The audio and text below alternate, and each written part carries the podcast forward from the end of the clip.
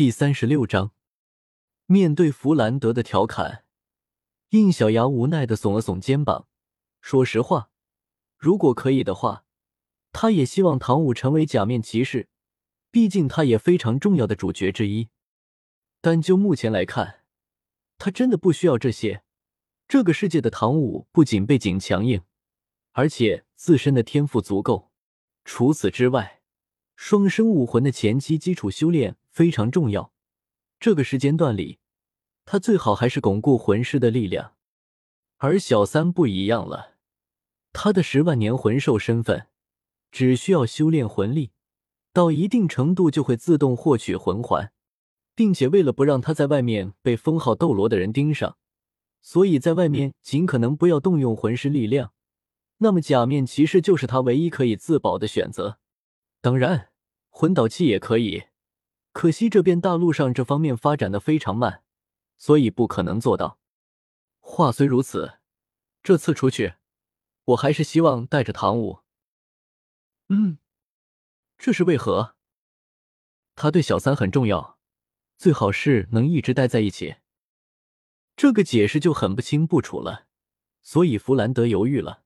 要知道，昊天斗罗唐昊是他也惹不起的人物，能被这样的人物看中，将自己的女儿送过来，那真的是史莱克的荣幸。可万一自己这边没看好，让唐舞受到了不必要的伤害的话，看到他的表情，应小牙大概就知道对方在想些什么了。不过这个在他的预料之中。我大概知道您在想什么，请您放心，我不是什么准备都没有，就向您提出这个问题的。说着，光芒一闪，应小牙手里出现了一枚戒指，这个戒指很大。界面上是一个小白人站在紫底加白条漩涡中的纹样。从弗兰德那里出来之后，应小牙松了一口气，将刚刚这枚指环给收进了系统空间。果然，有了这枚戒指之后，弗兰德这边就好说多了。这枚戒指可比之前的海豚指环的冷却时间还要长，所以宿主在使用的时候务必要考虑清楚。我知道，毕竟是救命用的。不过说起来，我真的吓了一跳，没想到之前的三连抽居然把这东西都给抽出来了。本系统也很惊讶，这次的三连抽并没有优化爆出率，但是出来的三件东西都很厉害。哈哈哈，是吧？我以前就是这么欧的。行了，我也得准备一下了，这次出去一定要想办法解锁一个主旗来，而且还有一个双旗的极限记忆体。任务压力很大啊！什么任务？让你压力很大？卧槽！应小牙下了一个机灵，转身一看，原来是已经有几天没见的苏璇。是你啊！他的反应让苏璇十分的无语，没好气的说道：“干嘛？我的出现让你很不爽吗？”没没没，这不，这几天大师给你们的训练内容加重了吗？连碰面的机会都没有，所以奇怪你怎么在这里？苏璇得意的一笑，那是因为我升级了。升级？之前听他说过是四十八级来着，你到四十九级了？哼哼哼！苏璇摇了摇手指，是突破五十级了哦。大师的训练都是一对一针对性的，虽然非常的辛苦，但是我们的进步却很快。昨晚训练完，泡了一个晚上的药浴，结果一觉醒来，连跳了两级，突破到五十大关了。所以过来向院长申请出去找魂环呢。原来是这样啊，恭喜你了！嘴上说着恭喜，但是应小牙其实已经惊呆了，连跳两级，五十级啊！才十九岁就到达魂王级别了，太狠了吧！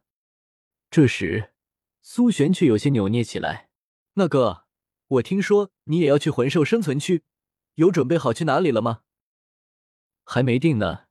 总之，我们相遇时去过的魂兽森林得路过一下。我有点事情，然后去哪儿的话，到时再决定。也许会去好几个地方。啊，不过有一个地方已经决定，肯定会去了。哪里啊？世界树。啊？世界树啊！苏璇的脸上露出一丝失望。你就不考虑去一趟百慕海沟吗？百慕海沟吗？应小牙细想了一下自己的现在的需求，还有那几个孩子的需求，然后摇了摇头，暂时不在。宿竹，请等一下。百慕海沟的话，应该可以遇到彻底解锁海豚巫师指环的魂兽，还是有去一趟的价值的。对啊，作为有着治疗能力的海豚指环，因为是抽奖得到的。所以他现在一天只能使用一次。如果利用魂兽将其彻底解锁，完美的融合进斗罗世界，那么这个限制不就可以抵消了吗？要知道，在假面骑士系列里，治疗类的道具可是非常之少的，还是很有必要给他强化一下的。想到这里，应小牙一改之前的想法，我决定了，去一趟百慕海沟。真的吗？原本都听到他说不去了，这会又改口，这让苏璇十分惊喜，还以为他是为了自己才选择改变主意的。那我这就去跟院长说，让我跟你同行，这样还能节省成本呢。哎，应小牙一愣，就见对方欢快的跑远了。原来他是准备去百慕海沟的啊！想让我陪着去，一开始就直说不就行了？哎，干嘛？宿主啊，你是真的狗。此时，应小牙还不知道，这次出行注定会不一般。在星斗帝国和星罗帝国的交接处，存在着这一块不属于任何国家土地。在这片土地上，却有一座非常威严宏达的城市，而这个城市的全部就是武魂教。教皇冕下，我不辱使命，就在昨天夜里，已经达到了五十级。小娜，不是说过了，私下里应该叫本座师傅的呢。这声音不阴不阳，让人无法分辨男女，但却中性温和，听不出一丝的杂质，不会让人往娘娘腔或者女汉子身上想。听到对方的声音，站在木帘外的胡列娜神情更加恭敬起来。是的，他既是七大宗之一幻兽宗的人。同时，也是武魂教教皇唯一的嫡传弟子。抱歉，师傅，以后我会注意的。嗯，看来这次的史莱克之行对你冲击挺大，回来没几天就突破了。胡列娜一震，脑子里又想起那个全身星光闪烁、头戴复眼面甲的身影，不过他却并没有将心里的想法说出来。为了武魂教的胜利，这点努力是应该的。木帘后的人十分欣慰的说道：“很好，你果然没有让本座失望。既然已经到了五十级，那便即日启程，去寻找适合你的魂环吧。我会安排三名祭祀、五名长老，还有多名护卫陪着你一起。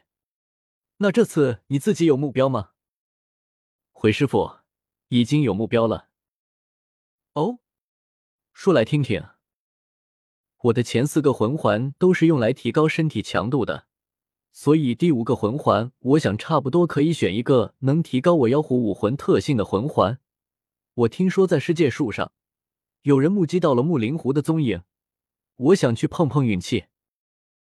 木莲后面的声音稍稍沉吟一会，缓缓说道：“木灵狐，据我所知非常之稀有，已经多年没有现身。”上一次目击到他的消息都已经是四十多年前，同样也是在世界树上。如果是同一只的话，那么很有可能是一头三万年的个体。以你的资质，第五魂环吸收两万年的魂环不在话下，但是三万年的，你可有把握？胡列娜神情认真的点了点头。前段时间，江夜成功的获取了第三魂环，他第二魂环就是千年级别的。弟子不想输给他。嗯，本座相信你，回去准备吧，即日启程。多谢师傅，弟子退下了。待到胡列娜退出殿堂外之后，木莲后的身影缓缓起身，语气也变得冰冷起来。传我的命令，这段时间不允许邪魂师在世界树的范围里活动。没有任何回应。只是阴暗处少了一个人的气息。但是没过一会，阴暗处又多了一个人的气息。什么事情？回教皇冕下，昊天斗罗唐昊现世。嗡！一瞬间，从教皇的身上散发出惊人的气势，连带着整个殿堂都跟着颤抖起来。阴暗处的几个人都被这股压力给压得喘不过气来。整整持续了一分钟后，这股气势才慢慢降低。具体内容是。一个疑似唐昊女儿的人物出现在了史莱克学院，可有证据？有，女孩的出现。首先，昊天宗那里对此丝毫不知情，而且女孩一样有着昊天锤武魂。不过，这些并不是决定性的证据。据密探的报告，那个女孩竟然是双生武魂，而且另一个武魂据说是一只兔子的形象。兔子，原来如此。